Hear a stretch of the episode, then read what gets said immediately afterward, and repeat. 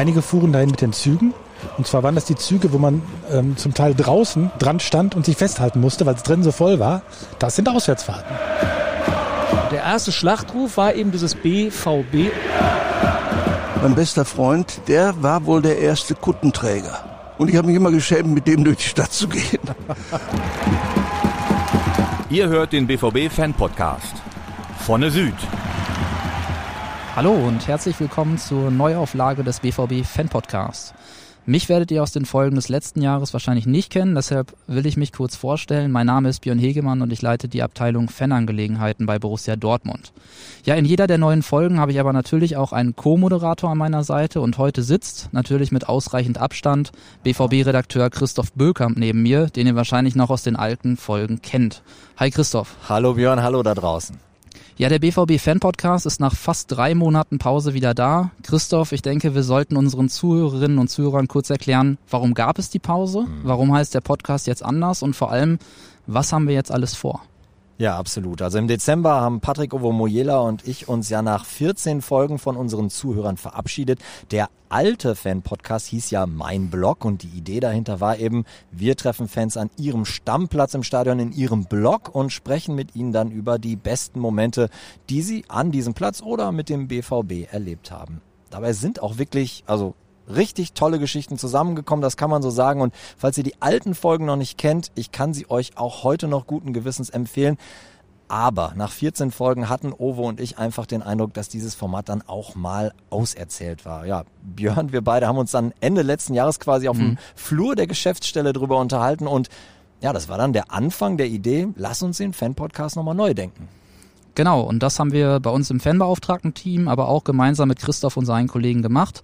Da war auch Jens Volke mit dabei, den viele von euch sicher noch als ehemaligen Fanbeauftragten kennen. Der hat jetzt unter anderem auch äh, den BVB-Nachwuchs-Podcast gemacht.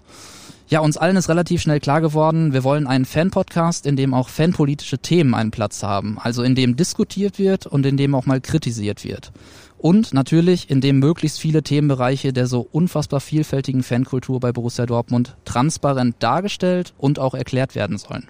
Ja, der Podcast wird einmal im Monat rauskommen und zwar immer am ersten Sonntag des Monats. Wir werden uns immer von der Südtribüne melden, also fast immer. Heute äh, sitzen wir in der Nähe von Nobbys Plattform. Der Grund ist, ihr kennt das äh, aus dem Fernsehen ein riesengroßes BVB prangt auf der Südtribüne. Die Sitze sind alle eingewickelt und wir können uns da gerade gar nicht hinsetzen. Also heute ist es nicht vorne Süd, sondern Anne Süd, aber sobald das wieder geht, melden wir uns da. Also, ähm, Björns Abteilung hat inhaltlich den Hut auf und in der Regel wird euch Björn auch als Moderator begrüßen. Als Co-Moderatoren werden Jens und ich uns den Job teilen, je nach Thema. Und jetzt denkt ihr wahrscheinlich, ja dann sag doch mal, was ist denn Thema? Ja, äh, wir haben uns überlegt, dass wir uns in den ersten drei Folgen des Fanpodcasts der Geschichte der Fankultur beim EVB widmen wollen. Einfach irgendwie als Einstieg in ein riesiges Themenfeld, aus dem wir so viel wie möglich erzählen, erklären und mit verschiedenen Gästen besprechen wollen. Die Geschichte der Fankultur bei Borussia Dortmund passt aber natürlich nicht in eine Folge, deshalb haben wir wie angesprochen einen Dreiteiler geplant. Das heißt, heute sprechen wir erstmal nur über die Anfänge, also die Fankultur von der Gründung des BVB bis in die 60er Jahre in der Roten Erde. Und hier kommt schon mal ein kleiner Vorgeschmack.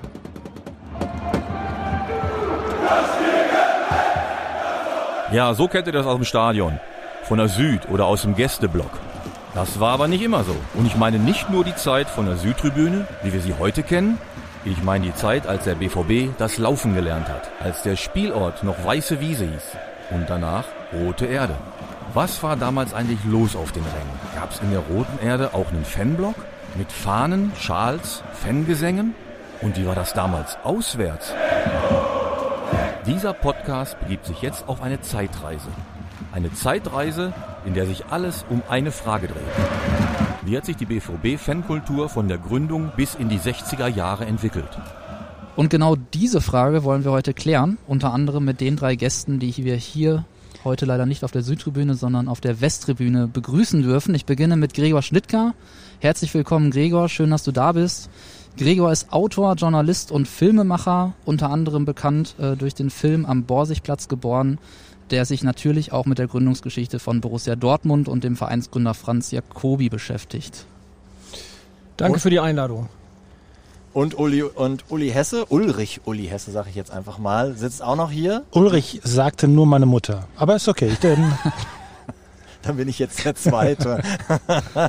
ähm, Uli ist äh, Sportjournalist und Buchautor und wie Gregor war auch er an verschiedenen Büchern zu Borussia Dortmund beteiligt und veröffentlichte zudem auch englischsprachige Werke. I like that. Ähm, seit 2016 gehört er zum Redaktionsteam der Zeitschrift Elf Freunde. Kleine Fußnote, das aktuelle Coverbild ist sehr gelungen. Ähm, das ist Uli. Danke, dass du hier bist. danke für die Einladung. Ich freue mich auch. Ich war auch, naja, wie wir alle, schon lange nicht mehr in einem Fußballstadion. Und dann, eigentlich finde ich sogar fast besser, nicht auf der Süd zu sein, weil hier kann ich sitzen und mir die Süd angucken. Bevor wir inhaltlich einsteigen, würde ich noch unseren dritten Gast begrüßen, über den wir uns sehr freuen. Heinz Reinke, 1946 geboren, war Anfang der 60er das erste Mal im Stadion, damals natürlich noch im Stadion Rote Erde. Sein erstes Spiel war das Heimspiel gegen Borussia Neuenkirchen. Er sagt aber selbst, endgültig infiziert wurde er beim legendären 7 zu 2 gegen den HSV in der Endrunde um die deutschen Meisterschaft. Herzlich willkommen, Heinz. Schön, dass du da bist. Dankeschön für die Einladung. Ich freue mich auch mal wieder hier zu sein. Damit steigen wir ein. Gregor, ich fange mal mit dir an. Ähm, du bist beteiligt gewesen an dem Filmprojekt am Borsigplatz geboren, in dem ihr ja auch äh, das Thema der weißen Wiese äh, mit ansprecht. Wir wollen uns natürlich heute vorwiegend äh, mit der Fansicht von damals beschäftigen, aber erzähl uns vielleicht noch mal kurz für den Einstieg, wie sah denn die weiße Wiese überhaupt aus? Ähm, muss man sich das wie ein Kreisligasportplatz vorstellen? Wie waren so die Anfänge äh, der ersten Heimstätte von Borussia Dortmund? Ich glaube, die weiße Wiese in ihrer ursprünglichsten Ursprungsform war wirklich ein Acker, war wirklich eine Wiese. Und da hat man selbstgebaute, selbstgezimmerte Tore draufgestellt. Ähm, nicht zu recherchieren ist, wurden da Linien gezogen. Also die wurden mit Sicherheit dann irgendwann mal gezogen, aber wie sie so ganz, ganz am Anfang aussah, klar ist, die haben wahrscheinlich wie im Park heute noch Kinderjacken und dann später Holzbalken drapiert, aufgestellt und dann haben die da Fußball gespielt. Das war die weiße Wiese in ihrer allerersten Keimzelle. Und dann hat sich dieser Sportplatz ja immer mehr entwickelt zu einem Sportplatz. Also von einem Stadion würde ich da erstmal noch nicht sprechen. Äh, da wurden dann äh, irgendwann mal Tore etwas professioneller gebaut und dann wurde da auch häufiger gespielt und immer wieder gespielt. Wir wissen ja auch, dass der Kaplan nicht so ein richtiger Freund des Fußballs war, ganz im Gegenteil, er wollte es verhindern und hat wohl auch mal äh, da das Mobiliar zerstört. Also das ist auch nicht hart zu recherchieren gewesen in dem Film. Aber es gibt ja äh, Hinweise darauf, dass der Kaplan durchaus auch Sabotage betrieben hat am Fußballspiel, auch was den Platz anging. Jo, und dann ging es eben von dem Wildschütz damals aus dem Keller. Die haben sich also, die Fußballer haben sich in den ersten Tagen im Keller äh, umgezogen, sind von da aus durchaus eine ganz gute Strecke noch gelaufen, bis sie dann endlich mal an der weißen Wiese war, weil die war am Ende der Wambeler Straße noch ein Stück raus. Und dann haben die da Fußball gespielt. Und ganz nett war äh, auf der weißen Wiese, als dann die ersten Verbandsspiele und Pflichtspiele anstanden, ähm, kam noch der Schiedsrichter dazu. Und der Schiedsrichter ähm, kannte wohl auch schon mal andere Anlagen. Auf jeden Fall kannte er vor allem, und da gibt's eben auch geschriebenes, äh, geschriebene Dokumente zu, er kannte wohl den, den Modus, dass man Kaffee angeboten bekam als Schiedsrichter. Da der Wildschütz aber sehr weit weg ist und ich glaube Thermoskannen Heinz, jetzt gucke ich dich an, du weißt auch nicht, ab wann es Thermoskannen äh, gab. Aber die Versorgung mit Kaffee an der Weißen Wiese gab es nicht. Und darüber gab es eben mal eine Beschwerde. Es gibt Protokolle beim Verband. Borussia Dortmund würde keine, kein Kaffee anbieten für den Schiri. Und daraus lässt sich ja auch schon schließen, es gab keinen Catering-Bereich. Es gab keine Bude, an der es eine, was ich, eine Wurst oder einen Kaffee gab. Also es war alles noch sehr, sehr ähm, ursprünglich. Ja, und dann entwickelte sich das irgendwann mal zum BVB-Sportplatz. Aber die eigentliche BV, äh, eigentliche weiße Wiese ist im Grunde nicht viel mehr als zwei Tore auf Wiese. Aus so ganz äh, alten ähm, Aufzeichnungen von Vereinen, bei Borussia weiß ich es jetzt nicht, aber hört man ja auch manchmal raus, dass die Spieler noch die Tore tragen mussten. Und dann, dann, dann sieht man so, so ähm, äh, Aufzeichnungen von Vereinstreffen, nicht von, von Sitzungen. Dann wird genau festgelegt, welcher Spieler was tragen muss zum Sportplatz am, am Tag des Spiels und so. Das wird bei Borussia wahrscheinlich ähnlich gewesen sein. Glaube ich auch. Und das Lustige ist, die allerersten Tore sahen so ein bisschen aus wie dann irgendwann zwischendurch mal so ähm, Bushaltestellen. Also die hatten so, so merkwürdiges Gitter und die waren wirklich, das waren Häuser. Also es waren eigentlich keine Tore im eigentlichen Sinne, eigentlich waren so Unterstellhäuser, in, durch die es reinregnet, weil es waren eben Gitternetz, also auch noch kein Netz mit äh, der Art, wie wir es heute haben, sondern es waren wirklich so Gitterzaunartige Gebilde. Und es war ähm, zum Beispiel auch beim ersten Revierderby, äh, das allererste und ganz frühe Revierderby, äh, da habe ich mal gesehen, Aufzeichnungen, wie da das Tor aussah in Herne, Schloss Strünkede und das war eben auch mehr oder weniger so eine Bushaltestelle, zwei Stück davon. Die wurden mit Sicherheit auch hin und her geschleppt. Äh, was du gerade sagst, ja. Uli. Die, das war keine feste, keine feste Anlage, sondern es war ein dann immer wieder für das Spiel zu improvisierender und herzustellender Austragungsort. Ich stand neulich in der Ecke mal im Stau und habe mich gefragt, wenn ich jetzt aussteige, da sehe ich aber heute gar nichts mehr von. Da kann ich nichts mehr von sehen, oder? Also, wenn du in das Freibad Stockheide gehst, dann liegst du eigentlich auf dem schwarz-gelben Gründungsgrund. Dann bist du eigentlich mitten auf der weißen Wiese. Und die Brakler Straße, wenn du da mal anhältst und aussteigst, wirst du überfahren. Wäre aber eigentlich eine schöne Gelegenheit, mal zu sagen, hier unter dem Asphalt haben wir die schwarz-gelbe Tradition und die Geschichte. Weil auch die Brakler Straße, äh, abseitig von dem großen Wasserturm, den kennt man, glaube ich, so als Landmarke, weil die Brakler Straße auch die alte weiße Wiese, so Pi mal Daumen, mit der Mittellinie überfährt. Das ist vielen so nicht klar, aber das ist der Ort. Und meine Idee wäre es ja, dass man die dass man mal Eckfahren setzt. Und zwar ziemlich genau da, wo der Ort der Weißen Wiese tatsächlich berechnet, von uns berechnet. Wir haben mit Wilfried Hatan jemanden im Team gehabt, der konnte unglaublich genau recherchieren und positionieren. Und der hat genau herausgefunden, wo also aufgrund von alten Luftbildern, wo die Weiße Wiese lag. Und dann haben wir so gesagt, naja, das ist mal ungefähr, wo die Eckfahren sind. Und das finde ich ja toll, so als Erinnerungsort, dass man die Weiße Wiese nochmal so in der Landschaft markieren kann. Ähm, ich weiß noch gar nicht, wen ich fragen soll, äh, damit wir das mal machen. Vor meinem geistigen Auge sind so Kupferstangen vielleicht als Eckfahren irgendwo da in dem Bereich Bragler. Die Idee finde ich sehr schön, weil ich lebe jetzt in Berlin, unglücklicherweise. Und ähm, die, viele, viele Leute verbinden ja ähm, im Hertha mit Charlottenburg also wo die ja seit ungefähr seit Gründung der Bundesliga sind, aber da ist ja gar nicht die Wurzel des Vereins. Der kommt ja eigentlich relativ zentral aus der Stadt, aus dem Wedding und die hatten ja äh, ihren eigenen Sportplatz, äh, den, den sie dann verkaufen mussten, wegen Geldschwierigkeiten und der auch abgerissen wurde. Aber da sind so einige, da sind so ein Fußball steht da irgendwie rum und so eine Skulptur von einem Fußballer, sodass man ungefähr weiß wenigstens, wo eigentlich Hertha richtig zu Hause ist. Das Erstaunliche ist ja, dass einen das so anfasst. Ne? Also jetzt könnte man sagen, nach komm, der Sportplatz ewig weg und so. Aber ist so ein bisschen wie das Grabtuch Christi, ne? Also das fasst einen direkt an, wenn man so denkt, könnte diese Stoff tatsächlich der authentische, ne? Weiß man nicht. Aber ich finde sowas, keine Ahnung, was mich da immer triggert, aber ich finde das auch irgendwie immer sehr ähm, auffühlend zu überlegen, dass das der Ort ist.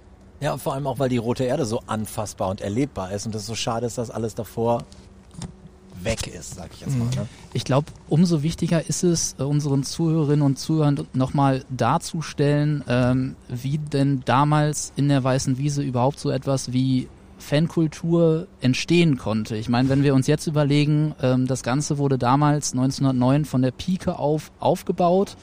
Ähm, heute sitzen wir hier zu fünft äh, in einem der größten Stadien äh, Europas äh, mit Platz für über 80.000 Menschen. Ähm, das war damals natürlich noch nicht so und der Verein war in seinen Anfängen. Wie hat sich das denn von 1909 an ganz langsam entwickelt in den ersten Jahren? Äh, um nochmal auf den Vergleich äh, bei der Spielstätte äh, mit einem heutigen Kreisligaverein zurückzukommen, war das bei den Zuschauern ähnlich, Uli? Naja, das war natürlich auch für uns eine zentrale Frage, als ich mit dem Gregor zusammen das Fanbuch gemacht habe. Ähm, unser ganzes Leben über die Geschichte der, der Fans des Vereins. Und ähm, das war in der Tat einer der Punkte, die mich sehr optimistisch gestimmt haben, dass wir sowas überhaupt machen können, weil Borussia eben als naja, großer, erfolgreicher Verein für die Stadt, für die Region im Grunde erst nach dem Krieg anfängt so richtig zu existieren. Ich meine, es gibt ja Vereine, wir wollen die jetzt nicht erwähnen, oder nee, vielleicht man könnte man HSV erwähnen oder so, die anderen beiden großen nicht, müssen wir nicht erwähnen, die schon lange vor der Borussia sehr große Erfolge hatten und bei denen sich dadurch natürlich auch sowas entwickelt hat wie eine Fankultur. Weil machen wir uns nichts vor, dafür braucht man Erfolg. Also dass man ein gewisser Fundus an Erfolgsfans muss da sein, um überhaupt einen Verein zu einer, zu einer gewissen Größe bringen zu können, dass man überhaupt von einer äh, richtigen Fankultur reden kann. Das ist ja jetzt, das ist über 110 Jahre her. Ähm, Fankultur wird natürlich immer so definiert, wie sie sich heute darstellt. Ähm, das hat natürlich auch eine, eine lange Geschichte, eine lange Entwicklung hinter sich. Es gab sicherlich in den Anfängen noch keine Schals, Fahnen und so weiter, wie man es heute kennt. Aber was gab es denn, was damals in den Anfängen schon die Fankultur ausgemacht hat? Naja, also die Frage ist natürlich jetzt, was genau man unter Fankultur versteht. Das ist jetzt schon ein sehr weites Feld, nicht? Äh, vielleicht kann ich gleich noch was dazu sagen. Äh, du sprichst ja jetzt das an, also wie verhalten sich die Ausprägung, Fans? die Ausprägung genau. der Fankultur. Was singen sie, was rufen sie, wie gehen sie zum Stadion und so und wo Genau. kommen sie her? Das war natürlich in der Tat auch äh, eigentlich fast die, die eine un- unserer Eingangsfragen, die wir an alle Fans hatten, die älter sind als wir selbst. Also ich habe ja ähm, äh, mit Fans gesprochen, die aus den 40ern zu den, zu den Spielen gegangen sind. Und da war halt immer die Frage, was hattet ihr an, was habt ihr mitgenommen, was habt ihr gesungen. Ähm, ab einem gewissen Punkt, ab einem gewissen Punkt, wo der Verein eine gewisse Bedeutung hatte, wurden die Spiele natürlich auch sowas wie gesellschaftliche Events. Nicht? Und dann war das schon ein, ein, ein Sonntagsvergnügen halt, ne? Die deswegen gingen vor allem, ja, es waren ja vor allen Dingen Männer halt, gingen schon dementsprechend ordentlich angezogen. Ja, schick, richtig, Das ist, ne? ja, bis weit in den 60er kann man das noch sehen halt, ne? Viele Hüte. Ja, Viele- viele, Hüte. viele Ja, Hüte, das war halt ein Ausgehanzug. Ne? Ich meine, bei vielen Stadien war es auch sinnvoll, einen Hut mitzunehmen. Ähm, Ja, Hüte und Kippen, dann haben wir es doch jetzt, ne? also ich glaube, man muss am Anfang, äh, Uli, du hast das ja auch in unserem Buch sehr schön skizziert, sagen, ähm, das, was wir am Anfang an der, am, den, am, Rand haben, an den Seitenlinien, das sind erstmal Familienangehörige oder Nachbarn. Das sind Menschen aus dem Quartier, die gehen mal rüber und gucken sich das Spektakel mal an. Der Sport ist noch relativ jung. Und wenn man so nach dem Ersten Weltkrieg so vielleicht ein Stück weiter denkt, dann etablieren sich auch in Presseberichten äh, Begriffe wie Schlachtenbummler. Also da kommt dann auf einmal so ein Wort auf und dann wird auf einmal eine Gruppe identifiziert, die einem Verein offenbar äh, die Treue hält und mal mitfährt. Und dann geht man vielleicht auch mal mit nach Marten oder mal nach Hombruch ne? oder auch vielleicht mal bis nach Bochum. Dann gibt's ja auch Spiele so auf so Landesliga-Ebene später.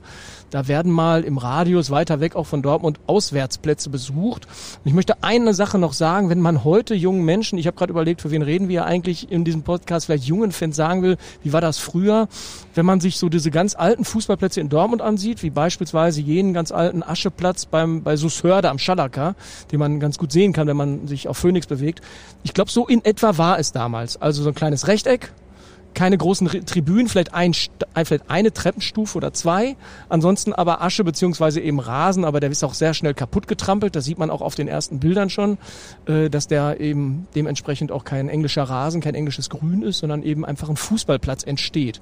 Und dann entstehen am Rande diese Fanstrukturen, die dann Familie, Bekannte, Nachbarn später zu Personen äh, sich ausweiten, die eventuell dann sowas wie eine Sympathie entwickeln. Und da finde ich, Uli, hast du ja einen guten Spin gefunden, zu erklären, wie auch in anderen Kulturen, Amerika beispielsweise beim Baseball und andere Sportkulturen, wie das Phänomen dann zu Anhängern und auch Fans geht. Naja, und äh, ganz richtig, wie du sagst, und natürlich aber auch Mitglieder halt. Ne? Einfach ta tatsächlich Vereinsmitglieder waren ja die ersten Fans halt. Ne?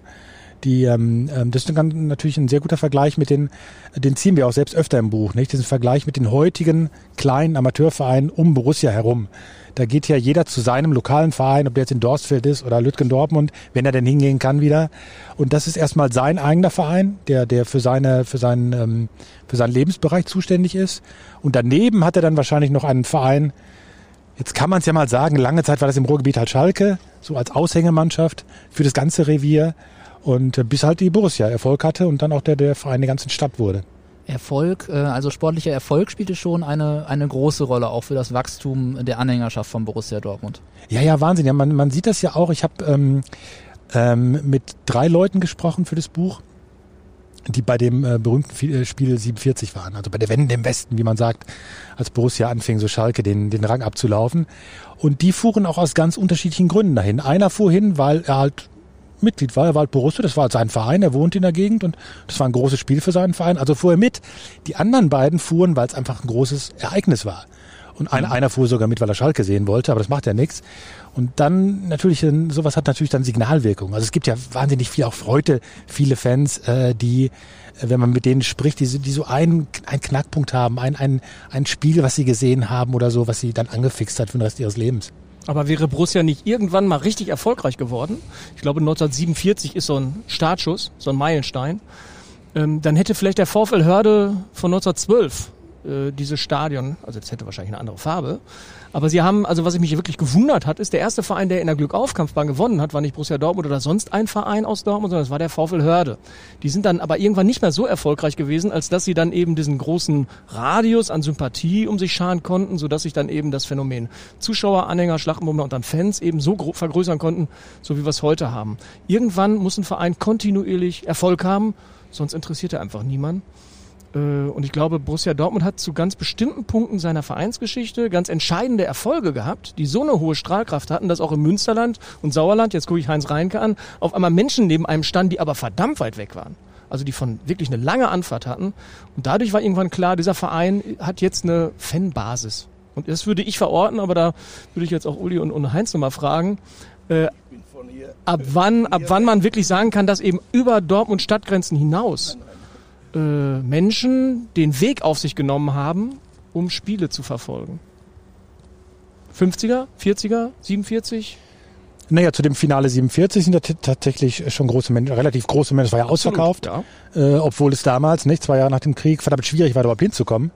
Aber da war schon äh, so eine Art, äh, um jetzt zwei Jahre nach dem Krieg das Wort Schlachtenbude mal zu vermeiden, das war ja schon fast eine Fan-Völkerwanderung da nach. Äh genau, wir haben mit Erwin Fender gesprochen, ja. der am Borsigplatz so ein SPD-Mann war, der fuhr damals vom Borsigplatz auf einem offenen LKW äh, und andere fuhren mit Zügen nach Herne, Schloss Strünkede, hat fürchterlich geregnet und dort wurden gelbe Regenpellerinen verteilt. Das heißt, da, weil du gerade fragst, Björn, gibt es so ein Accessoire, wo eine Fangruppe eindeutig auch identifizierbar ist.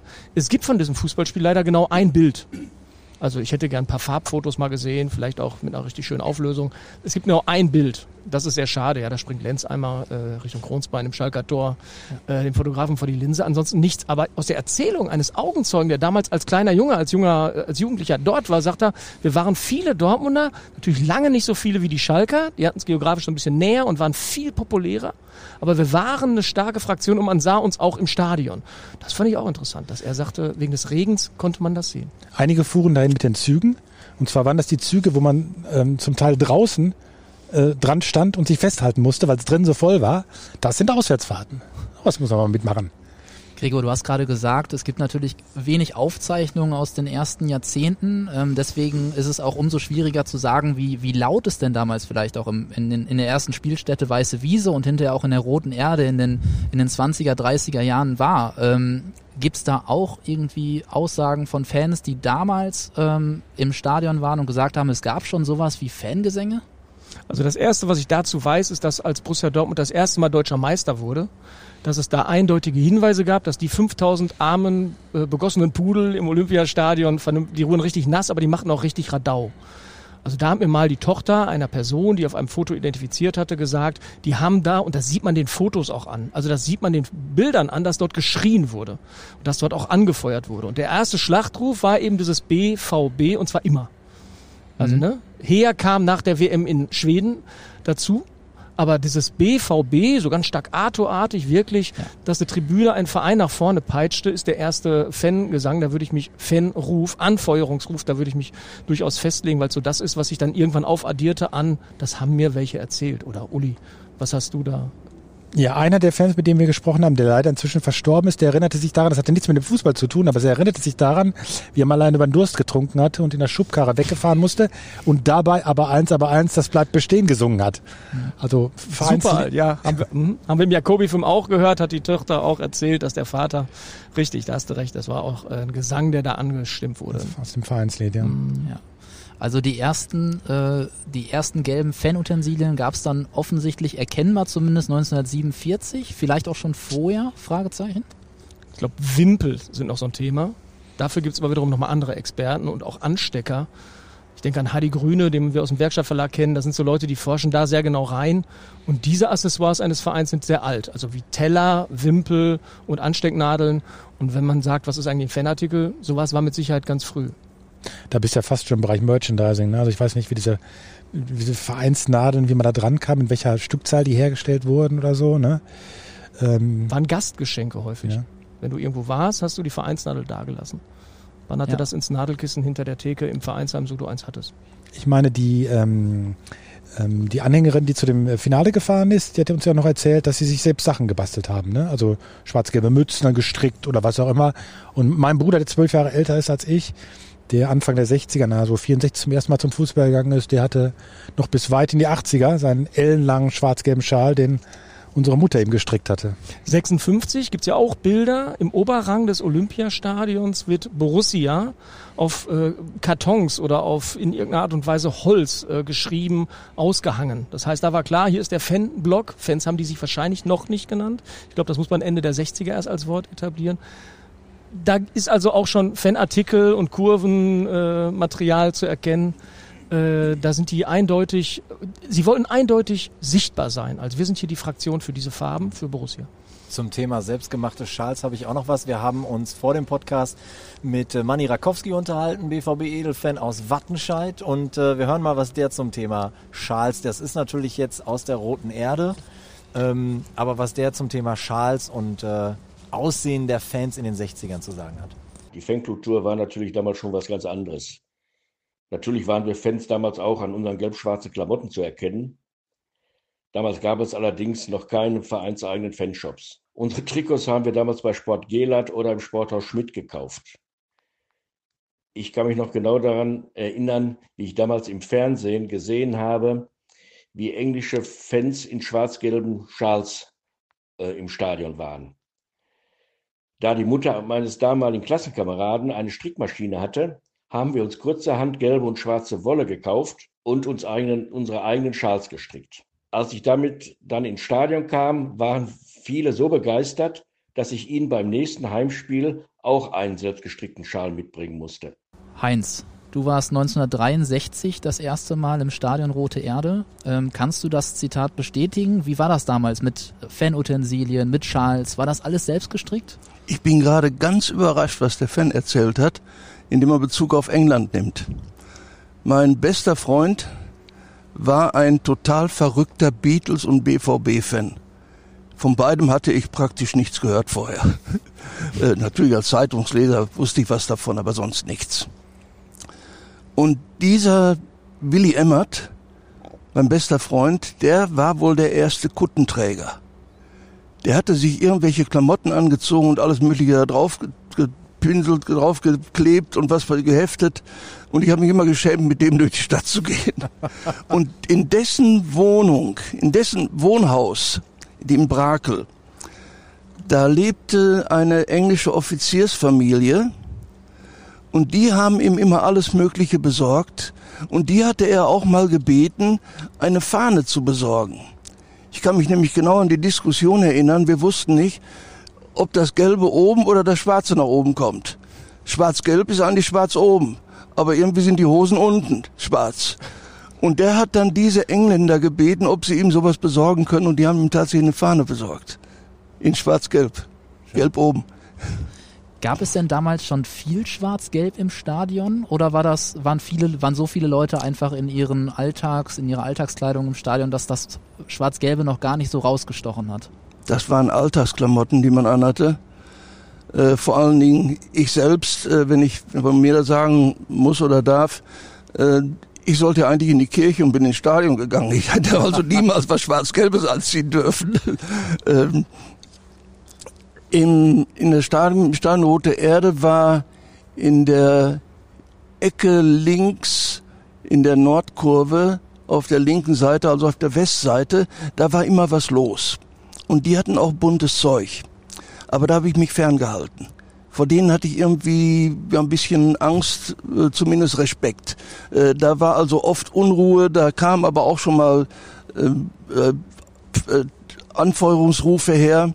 Aber irgendwie kam da auch Klopperei her, da war öfter Polizeieinsatz. Da war sowas, aber sonst im Stadion war nix. Das ist schön, dass du genau die Ecke erwähnst, denn wenn wir jetzt nochmal zu Manni rübergehen, ich glaube, der erzählt auch von der Ecke. Im Stadion Rote Erde standen wir damals immer in der Nordkurve.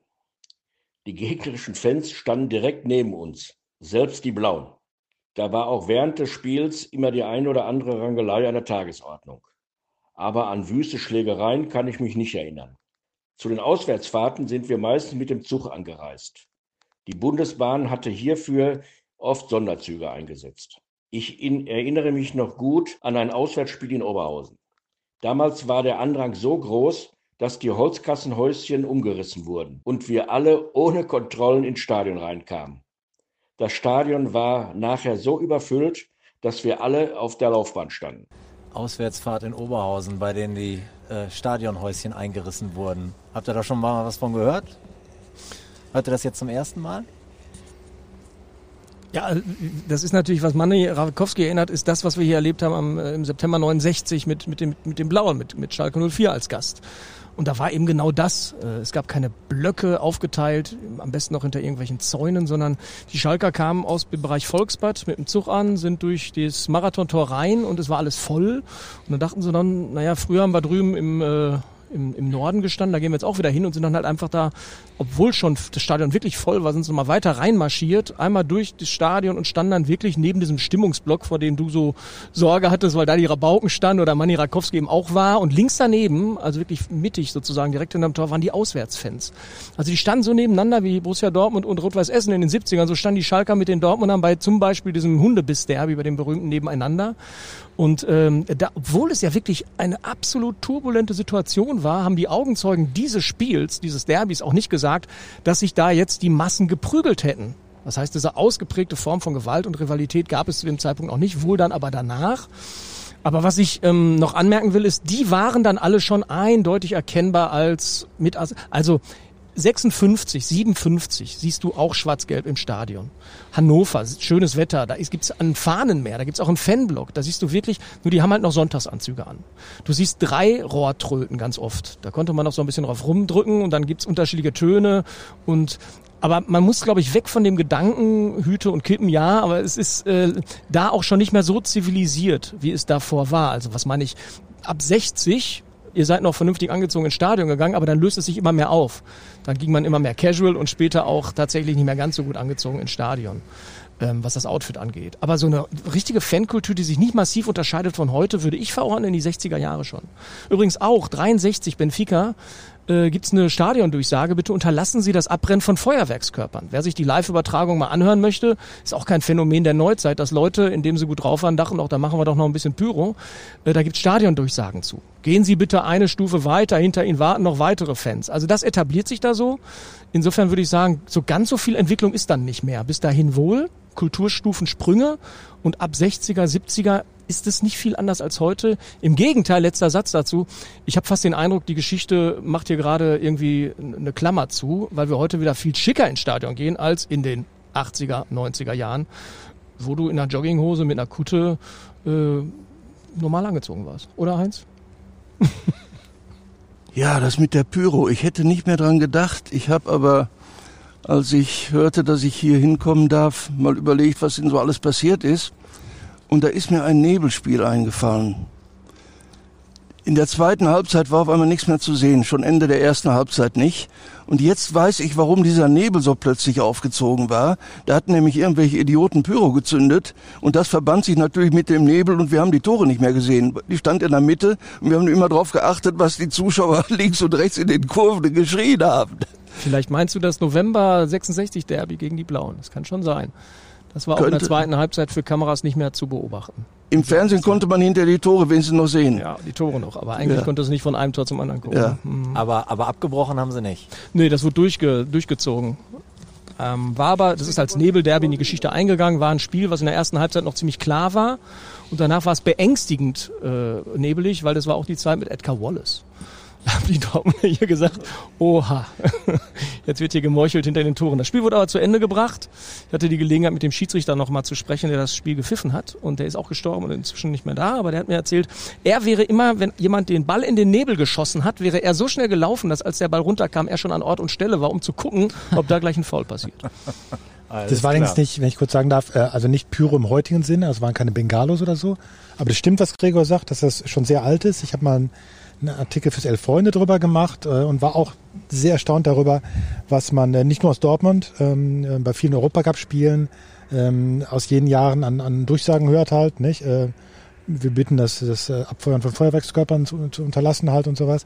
Es gibt auch, ähm, es gibt auch, wie Heinz sagt, könnte es tatsächlich der Fall gewesen sein, weil das, man findet auch aus den 60ern viele Fotos von Europacup-Spielen, äh, wo es hoch hergeht und wo wirklich äh, äh, ganz schön gezündelt wird da halt, aber das waren halt, keine Ahnung, was man halt so zu Silvester hatte, Feuerwerksraketen und, und Klingt wie eine Knaller klare. Rechtfertigungsargumentation, die wir gerade aufsetzen. Hat man, hat man sich denn auch schon Dinge abgeguckt von anderen Fankurven? Ich meine, es gab natürlich noch nicht die Berichterstattung wie heute, aber gab es vielleicht Erzählungen, worüber man dann gehört hat, ach, Feuerwerkskörper wären im Stadion doch mal eine gute Idee? Oder ist, sind diese Ideen vielmehr selbst entstanden? Man war ein Stück weit selbstständig kreativ in dem, was man getan hat. Ich würde einfach mal vermuten, dass du ja gar nicht eigentlich kaum die Möglichkeit hattest. Ne? Es sei denn, du warst regelmäßiger Auswärtsfahrer, schon in den 60ern, dass du einen Eindruck davon bekommen hast, wie es in anderen Stadien aussah. So im Fernsehen war ja sehr wenig, es sei denn bei Europacup-Spielen halt. Ne? Also wir kennen ja noch das Otto Lass die Löwen hoch, äh, los. Ich kenne es nicht mehr, das heißt doch irgendwie, das waren meine ersten Stadiontage, aber als Otto Rehagel und davor Otto Knefler hier Trainer waren, hatten sie einen Fangesang aus Braunschweig Genau, weil Otto Knefler vorher in, importiert. Und da hat man sozusagen einen Gesang aus Braunschweig einmal äh, die A2 runter mit nach Dortmund genommen mit dem Trainer. Genau, viele Leute glauben, das hätte mit, mit dem Samsung-Ding zu tun gehabt, nicht wegen Löwen, aber es äh, war nur ein Zufall. Also es hatte ähm, Das ist absolut gutes, unnützes Wissen. Äh, Gregor, du hattest vorhin äh, angesprochen, ähm, dass die Fankultur sich nach dem Zweiten Weltkrieg erstmal relativ schnell weiterentwickelt hat. Äh, hat das auch mit der schwierigen Nachkriegszeit zu tun, dass ähm, das Thema Fankultur nochmal an Fahrt aufgenommen hat, weil es eben für die Menschen einfach auch eine sehr, sehr wichtige Ablenkung äh, war vom Alltag, äh, gerade hier im Ruhrgebiet? Das glaube ich ganz bestimmt. Und da ist ja dann immer wieder viel zitiert, das Wunder von Bern, was eben eine, wie soll man sagen, eine Vitaminspritze für dieses Land war. Und äh, da gab der Fußball, insbesondere Männern muss man sagen, äh, eine hohe ähm, Selbstbestätigung. Also Erfolge im Fußball waren Erfolge im Alltag.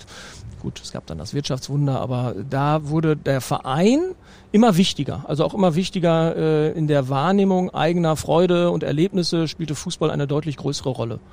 Ähm, Das haben wir in den 30er Jahren, also das ist in Gelsenkirchen ausgeprägt gewesen und auch an anderen Standorten. Ich würde jetzt mal sagen, Wien könnte so ein Beispiel sein, wo Fußballhochburgen schon vorher waren, aber in Dortmund würde ich das eindeutig verorten, erst dass eben mit den Erfolgen äh, der 50er Jahre, also 56, 57, definitiv äh, Beschleuniger waren dafür, dass der Fußball in dem Leben der Fans, damals der Anhänger, äh, eine viel, viel größere Dimension bekommen hat.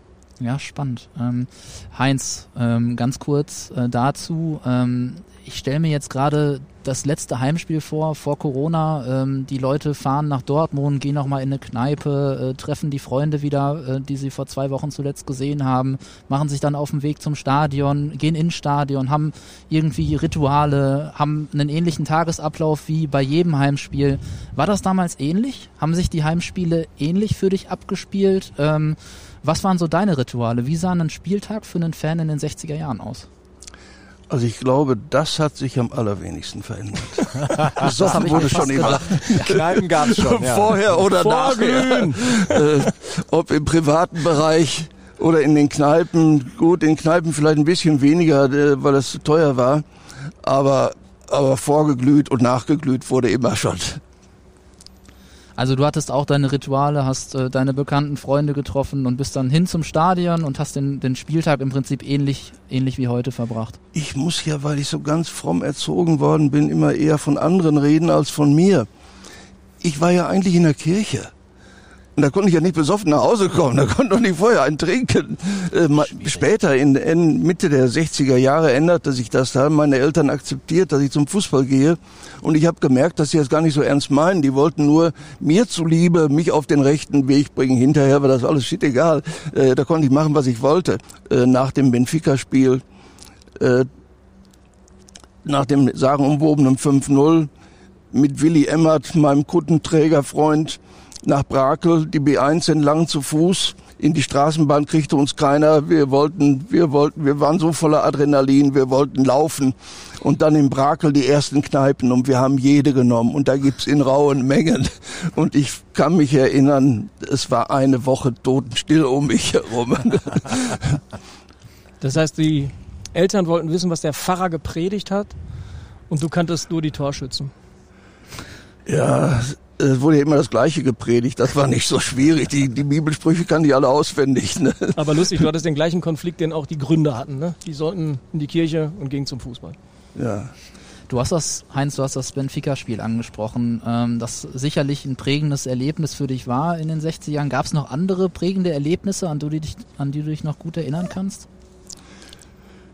Ja, das Benfica-Spiel, da kann ich mich auch insofern daran erinnern, dass ich mal das erste Mal auf den Platz gelaufen bin, äh, aber weniger, also hinterher nach dem Spiel natürlich, aber weniger um nun die Spieler da in Bedrängnis zu bringen, sondern die die Borussen hatten das erste Mal ihr glänzendes Flutlichttrikot an. Und das sah so glatt aus und das wollte ich mal anfassen. Und vom Willi Sturm habe ich das Flutlichttrikot erwischt und das, das war wirklich glatt. Ich habe mir gedacht, der Gegner kann ihn ja gar nicht festhalten, so glatt sind die Dinger. Aber das ist tatsächlich, glaube ich, einer der, der größten Unterschiede zu heute ist, dass es ganz normal war, nach großen Siegen, dass die Leute auf, auf den Platz gelaufen sind. Na, Theo Redder hat uns das auch mal erzählt, dass da zum Beispiel immer ein Fan dabei war, dem fehlten wohl ein paar äh, Zähne vorne und da haben dann immer alle gesagt, jetzt da kommt schon wieder der ohne Zähne und will uns küssen, ich will das gar nicht. ne? Aber das, das war, das war, glaube ich, völlig normal. Da ist auch keiner dazwischen gegangen, wenn alle auf den Platz gerannt sind, oder? Äh, was, was man auch oft sieht, ist, ähm, dass Reporter auf, aufs Spielfeld gerannt sind. Vor allen Dingen die Fotoreporter. Weil äh, die haben also jedes Tor dazu genutzt, um mal nah ranzukommen an die Spieler und vernünftige Fotos zu machen. Also man sieht das so in alten Europacup-Büchern aus den 60ern, vor allen Dingen unter Flutlicht. Da war das, die, die Fotoausrüstung so schlecht, da konntest du normalerweise keine guten Fotos machen, es sei denn, du gingst richtig nah ran. Deswegen siehst du auch ständig dann äh, Reporter oder Fotografen aufs, aufs Spielfeld rennen. Wir haben bei uns auf dem Flur in der Geschäftsstelle ganz viele Bilder aus den ersten Reihen äh, vom Stadion Rote Erde. Da sieht man ja teilweise die Leute fast auf dem Rasen, fast hinter der Außenlinie sitzen. Ähm, war das gang und gäbe? War das oft so? Oder war das tatsächlich nur bei den besonderen Spielen so, die dann natürlich auch ausverkauft waren? Das war bei den besonderen Spielen so. Da wurden dann diese Turnbank, Turnhallenbänke hingestellt äh, in unterschiedlichen Größen dass man so eben über den anderen weggucken konnte. Und da konnte kein Ordner was machen. Die, die haben natürlich versucht, uns da vom Platz wegzuhalten. Aber äh, das, das war aber auch immer in Ordnung. Ich kann mich an ein einziges Spiel erinnern, äh, dass mal Spieler in die Kabine geflüchtet sind. Warum? Keine Ahnung. Da war wahrscheinlich irgendwie eine bedrohliche Atmosphäre, aber sonst war das alles alles in Ehren und freundschaftlich. Und dass ihr da nach dem Tor mal alle übereinander gepurzelt seid, weil man sieht ja mal, wie eng gedrängt auch alle waren, das ist nicht passiert. Das ist ganz am Anfang, hab, ich habe das mal gesehen, äh, zwei, dreimal habe ich das gesehen, da waren wohl Umbauarbeiten und die hatten da keine Wellenbrecher. Das sah ganz schön schlimm aus. Und danach äh, kam das nicht mehr in Frage, dass da solche Plätze benutzt wurden, wo keine Wellenbrecher standen. Das war wirklich schlimm. Zu dem, was du gefragt hast, Christoph, ähm, wenn man sich das, das Endspiel der Europapokalsieger äh, am 5. Mai 1966 ansieht und die Mannschaft von Liverpool schießt den Ausgleich. Warum müssen wir jetzt nicht diskutieren, dass der Ball vorher hinter der Linie war, aber die schießen den Ausgleich und das, der, der Platz ist minutenlang voll mit Engländern. Wahrscheinlich durch Sogwirkung, weil da eben auch zu sehen ist, wie Fotografen jetzt den Torschützen also fotografieren wollen. Aber bis man das Spielfeld wieder frei hatte, dauerte. Interessanterweise, als Borussia Dortmund äh, die Tore geschießt, läuft keiner aufs Spielfeld. Mhm. Auch nicht, um Borussia Dortmund-Spieler zu verprügeln, was auch noch ganz schön ist. Aber die war, da war der Fanblock, der Dortmunder Fanblock mit einigen wenigen Tausenden, das war eine Weltreise nach Glasgow, der war eben auf der Haupttribüne und da musste es ein paar Sitze überwinden, während äh, die, die, die stehenden Engländer locker mal eben ihre Helden umarmen konnten, wenn die getroffen haben. Eine Sache wollte ich noch ergänzen zu vorhin, dieses, diese, diese, dieses Phänomen, dass immer dann, wenn Borussia was gewinnt, es zum Borsigplatz geht. Das ist ja im Grunde auch ein Hinweis darauf, dass wenn du sowas planst, weil schon 1956 bei der Meisterschaft standen vor dem Bahnhof entsprechende Fahrgeräte, LKW offen bereit, dann musst du ja indem du das planst und es ist vorgesehen, weil der LKW fährt nicht zufällig da vorbei, hast du doch einen Instinkt für, das interessiert Massen. Und wir müssen zum Borsigplatz, weil es ist die Wiege dieses Vereins. Und von da an, also von ja 56 an schon, gibt es diese Tradition, wenn es irgendwas zu, äh, zu feiern gibt, geht's immer rund um den Borsigplatz. Und das finde ich ist doch auch nochmal ein Hinweis darauf, dass Borussia Dortmund sich 1956 im Sommer darauf vorbereitet hat, wenn wir da was gewinnen, also gar nicht anders als heute, dann müssen wir irgendeinen Spediteur bitten, dass er uns was zur Verfügung stellt, damit wir den Fans am Borsigplatz und wenn man sich die Fotos ansieht, äh, Zehntausende, dann irgendwann Hunderttausende, was bieten kann, nämlich eine Schale und die Spieler. Und das setzt sich ja dann fort, ne, 57, dann äh, 63 und fortlaufend. Äh, ich möchte mal die Atmosphäre in der Stadt damals ein bisschen schildern. Ich habe mir so Gedanken darüber gemacht jetzt, äh, was war denn anders? Warum gab es da diese Fankultur oder Fanunkultur, wie ja auch manche sagen, äh, nicht so wie heute? Warum gab es da keine Ultras, die das alles in Beschlag genommen haben, äh, was, was die Fans zu machen haben? Warum ging das alles von alleine? Und warum war auch nicht so das Bedürfnis da nach, nach einer Fankultur? Dann habe ich überlegt, was war denn mit mir? Ich kannte den Reinhold Wosab. Der war beim Sportamt bei der Stadt, ich war beim Sozialamt. Ab und zu haben wir uns beim Pinkeln getroffen oder beim Flur und er hat uns auch schon mal Karten besorgt. Ich kannte den Berg Burkhard Rüllewitz, auch bei der Stadt gearbeitet, in der Druckerei, der das Riesentor gegen Dukla Prag gemacht hat, wie vielleicht noch einer, der ein oder andere weiß, beim 3 zu 1 äh, äh, Verlust hier in Dortmund. Aber Hinspiel war 4-0 gewonnen, insofern war das egal. Mein Onkel, mein Lieblingsonkel Fritz aus Lütchen Dortmund, hat mit Jürgen Schütz gekegelt. Man kannte also über, mindestens über eine Person jemand anders. Meine Lieblingskollegin, ein Model, auch bei der Stadtverwaltung, wohnte neben Aki Schmidt. Und daneben wohnt äh, Wolfgang Sauber. Wohnte die bei Aki Schmidt oder? Nee, nee, neben Aki Schmidt. äh, Im Brakel oben auf, auf der Höhe da. Und so hatte man Verbindung zu einzelnen Spielern. Äh, insofern war, mussten die, die Fans sich gar nicht zusammentun, um eine Verbindung zu Borussia herzustellen. Das lag auch oft im persönlichen Bereich. Die Spieler haben ja noch gearbeitet. Jeder kannte ja, jeder Spieler kannte ja mindestens 100 in seinem Bereich. Und diese 100 kannten wieder 1000, äh, die einen kannten. Ne? Äh, dazu könnte man vielleicht mal was sagen, was bei uns, also was wir Deutsche eigentlich selten ansprechen, wenn wir über unsere Fankultur reden, ähm, weil für uns das ganz normal ist, was uns aber sehr stark unterscheidet von fast allen anderen Ländern. Und es ist diese späte Einführung des Berufsfußballs. Also Hans Heinz hat ja gerade gesagt, die Spieler haben alle noch gearbeitet, man kannte die auf ihren Stellen, auf ihren Arbeitsstellen. Aber es war auch, dass bei uns der Fußball erst in den 60er Jahren zu so richtigen Profisport wurde und, und dann noch nicht mal Vollprofitum. Äh, denn es gab ja, gab ja Deckelung der Gehälter und sowas. Also im Grunde haben wir so richtig klassisches, modernes Profitum mehr als in den 70ern in Deutschland. Hat auch dazu geführt, dass wir eine andere Einstellung zu unseren Vereinen haben. Also für uns als Deutsche ist es ja normal, dass die Vereine, ähm, klar, die sollen Fußball spielen, die sollen gewinnen, die sollen vielleicht auch Geld verdienen, aber das ist nicht ihr, der Kern ihrer Existenz. Darum geht es eigentlich nicht, sondern sie haben eine gesellschaftliche Aufgabe. Sie sind nicht, also sie bringen Menschen zusammen und sie sind für eine Gemeinschaft da. Und das ist bei uns immer noch sehr, sehr stark verwurzelt, unsere, unsere Einstellung. Also für uns ja sind Vereine nicht Teil der Unterhaltungsindustrie.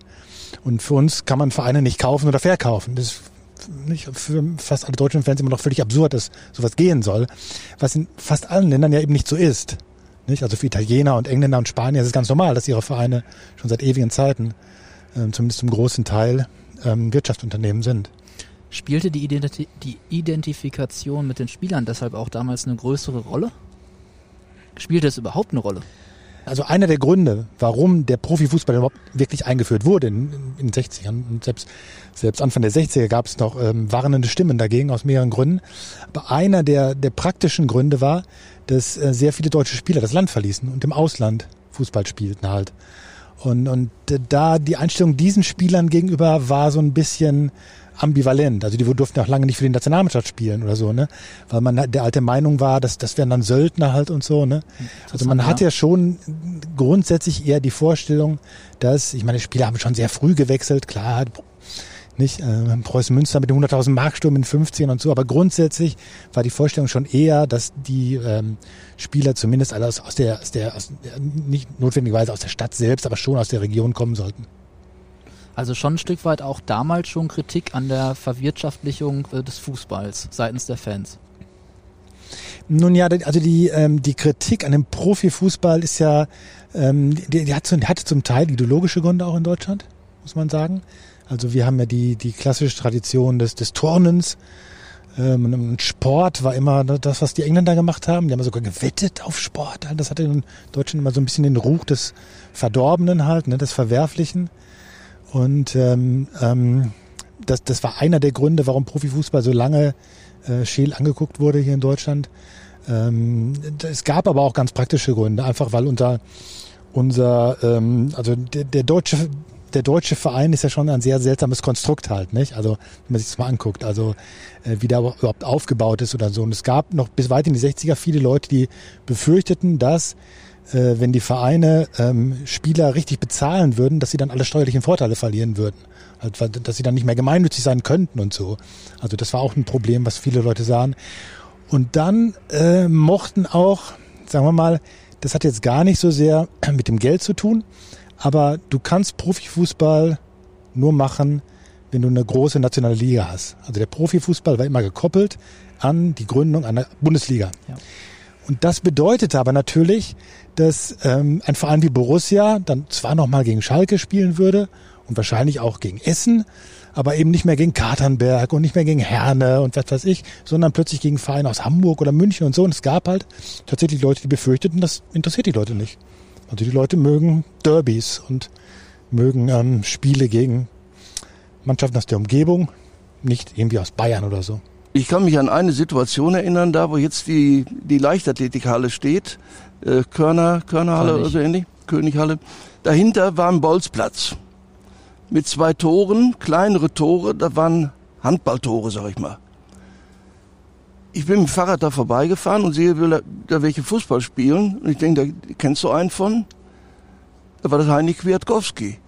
Ich halte an, da sind noch mehrere, das war sonntags. Da waren das BVB-Spieler, die da gepölt haben. Und wenn ich Fußballklamotten angehabt hätte, dann hätte ich fragen können, kann, ich mitmachen? Und die hätten garantiert nicht Nein gesagt. Und das ist, da brauchst du keinen Fanclub, wenn du sowas erlebst. Ne? Wir haben heute bei Borussia Dortmund über 970 offizielle Fanclubs weltweit. Ähm, über 150 äh, dieser Fanclubs kommen nicht aus Deutschland.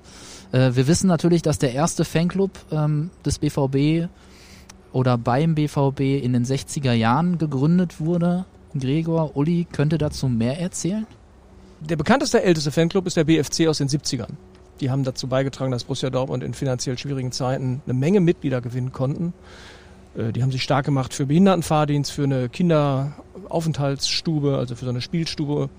Die haben sich stark gemacht für gutes Benehmen im Stadion, weil sie einen eigenen Ordnungsdienst hatten. Und man denkt so, der BFC, der heute auch noch äh, existent ist mit einigen Mitgliedern, ist so der erste. Aber der erste ist eigentlich ein anderer, nämlich ein Fanclub aus Iserlohn, äh, Drösche Feld, der sich auch nicht Fanclub nannte, sondern nur BVB-Club.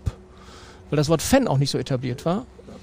Und das war so eine Geschichte, die ist so ein bisschen stereotyp für die 60er. Da waren so ein Dutzend Männer in Iserlohn, die zu jedem Spiel fuhren, zur Borussia. Also da war schon so viel Anziehungskraft, dass man Anfang der 60er immer zur Borussia fuhr.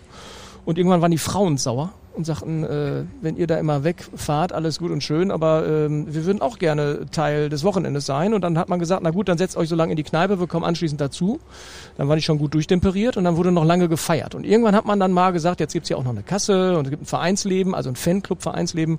Und dann hat sich aber erst 1968 dieser Fanclub tatsächlich gegründet, ist aber nach unseren Recherchen und auch nach dem, was Petra Stücker erzählte und auch Sigi Held, die sich da ja auch über ja. Dateien und so und, und Unterlagen nochmal ganz anders informieren konnten, äh, das, was, äh, glaube ich, das Urgestein aller Fanclubs ist, nämlich dieser dann Fanclub äh, Drosche der Feld.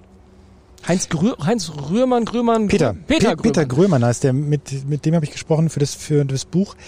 Und äh, im, im Zuge dieser Unterhaltung haben wir dann auch rausgefunden, woher die Fans kamen. Die kamen nämlich auch aus Iserlohn. Wel welche Fans jetzt? Die man... Äh, ah, mit der Glocke. Nee. Mit dem Hammer. West Ham. Mit dem Hammer. Wir haben, ja, wir haben ja eben schon über das Benfica-Spiel gesprochen und für mich als Kind, ich bin als Kind aufgewachsen mit einem Buch von Joe Vevois, äh, äh, Geschichte einer großen Mannschaft über Borussia Dortmund im Co-Press Verlag, das habe ich 15 Mal gelesen oder so.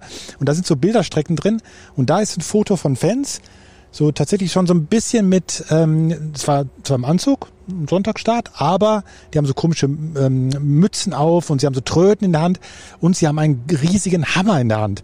Und da steht drauf, und dann schlugen so, wir Benfica. Benfica. Ja, ja, Benfica. Und ich habe mich als Kind, ich habe hab stundenlang auf dieses Bild gestarrt und habe gedacht, mhm. wer sind diese Menschen und wie, wie, warum haben die einen riesigen Hammer und wo, wie kommen die da dran und so. Und äh, durch Zufall haben wir das dann im Laufe der Recherche an dem Buch rausgefunden, woher die Leute kamen halt und so. Und ich glaube, Heinz erinnert sich auch an diesen Hammer, oder? Ja, ich habe mir ein paar Notizen gemacht, der Hammer ist dabei. Es gibt ja diesen schönen Fangesang und so schlugen wir nach altem Brauch Benfica mit dem dicken Hammer auf den Bauch. Das haben die möglicherweise aufgegriffen, genauso wie auch mal äh, die Astronauten beziehungsweise der Welt, also es war ja ein Forschungs- und Pionierzeitalter, die 60er, man wollte in den Weltraum, wollte die Mondlandung und da wurde eben auch aus Pappmaschema gebastelt. Es gibt auch aus dem West Ham-Spiel, erinnerst du dich noch, äh, Asch ab, gibt so ein Raketenbild. Da sind also, die haben also wirklich sich was einfallen lassen, die Fans. Damals, Heinz, du warst wahrscheinlich in der Bastelstube vorne weg, ich weiß es nicht. nee, nee, nee, ich bin Kopfarbeiter. Trinken und denken. Sag was zum Hammer. Ja, der Hammer war die Sensation damals. Und äh, ich weiß nicht, ob das Lied äh, damals kreiert worden ist oder ob das übernommen wurde von den Hammerleuten. Jedenfalls danach war es aus der Fanszene nicht mehr wegzudenken. Wir hatten nicht viele Lieder. Ich habe mal überlegt, was wir so an Schlachtrufen hatten. Da ist mir wenig eingefallen. Aber natürlich, und so schlugen wir nach altem Brauch. Und dann kann man es natürlich variieren. In Köln haben wir Hammer auf dem Bauch, in Schalker, die kriegten mehr. Äh, aber Benfica hat am allermeisten mitgekriegt. Die Jungs, die damals im Stadion, die waren einfach klasse, waren die. Dann im Bollerwagen hinterher noch mit einer Rakete da drauf, das war super. Übrigens, Schlachtgesänge, ne, finde ich auch faszinierend. Uli, ich möchte dir eigentlich noch einen Buchtitel vorschlagen. Die Geschichte der BVB Schlachtgesänge. Das äh, ist keine Bitte. ähm, ich habe Aki Schmidt mal gefragt, Mensch Aki, du bist doch da so eine Lichtgestalt, ne? Und Aki hörte das ganz gerne. Und dann hat er gesagt, ja, ist eigentlich auch recht und so. Wie feuerten die dich denn damals an? Und dann hat er wirklich lange überlegt und dann irgendwann sagte er, du, schön, dass du mich gefragt hast, denn jetzt erinnere ich mich, es gab einen Fangesang nur für mich und der ging Aki Schmidt, die Punkte nehmen wir mit. Und ihr könnt euch nicht vorstellen, wie seine Gesichtsmuskeln. Ne? Also da, das hatte er vergessen. Dann habe ich hat er ihm noch erzählt, ja, immer das BVB, auch dieses Heja, Heja, BVB, ist ein absolut äh, ursprünglicher Anfeuerungsruf für die, für die Borussia. Nach der WM 58 ist das hier so rübergekippt. Aber ich weiß nicht, Heinz, äh, Spieler im Einzelnen anzufeuern, also mit den Namen, sich was einfallen zu lassen, kreativ zu sein, vielleicht auch Gesänge aus der Schlagerwelt zu übernehmen, kennen wir nur auch ein paar Beispiele für das, das war nicht so ganz früh, ne? Das ist eher so später 70er, 80er. Das kam später. Das Einzige, woran ich mich daran erinnern kann, das war das Humba Humba Tetere. Das hat zwar mit Fußball nichts zu tun gehabt, aber es macht Stimmung. Wir könnten euch dreien, glaube ich, noch stundenlang zuhören, ja, Christoph und ich. Äh, würden wir auch gerne. Wir, sind, wir haben es tatsächlich aber auch geschafft, jetzt mit der ersten Folge auch direkt zu überziehen. Natürlich. Äh, aber so muss das, glaube ich, auch sein.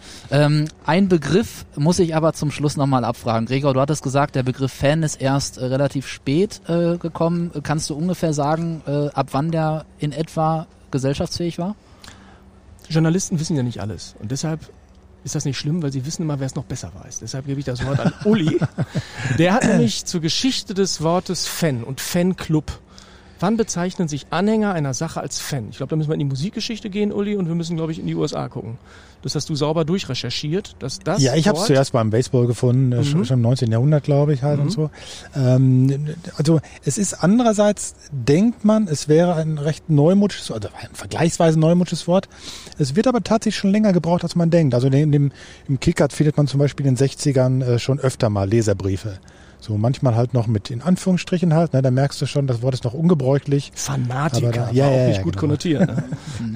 Ich denke, das ist ein gutes Schlusswort. Ähm, Christoph, ich übergebe an dich, möchte mich aber im Vorfeld natürlich auch bei den drei Gästen noch einmal bedanken. Gregor, danke, dass du hier warst. Uli ebenso. Uli ist extra heute noch aus Berlin angereist. Fährt heute Nacht noch zurück. Heinz aus Duisburg, vielen, vielen Dank, dass Nein. ihr hier mit dabei wart. Ähm, es war wirklich eine echt spannende Runde und äh, wie gesagt, ich glaube, wir könnten das hier noch stundenlang fortführen. Ja, in der Zwischenzeit ist es dunkel geworden in Dortmund. Irgendwer, irgendwer von der Stadionregie mag uns, weil mir ist aufgefallen, sie haben nur für uns auf der Westtribüne das Licht angeschaltet. Ansonsten leuchtet hier nur die Rasensonnenbank.